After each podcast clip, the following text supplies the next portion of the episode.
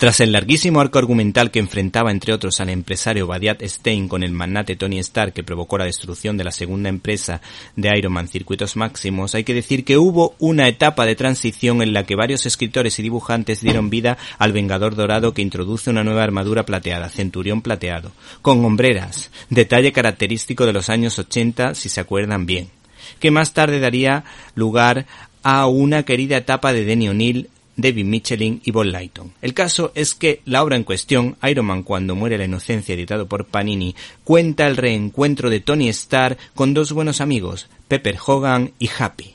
Por cierto, este encuentro con el señor Happy eh, hay que decir que está muy bien construido, sobre todo la historia personal, pues uno descubre la generosidad y la confianza que Tony Stark ¿Te está gustando este episodio? Hazte fan desde el botón Apoyar del podcast de Nivos. Elige tu aportación y podrás escuchar este y el resto de sus episodios extra. Además, ayudarás a su productor a seguir creando contenido con la misma pasión y dedicación.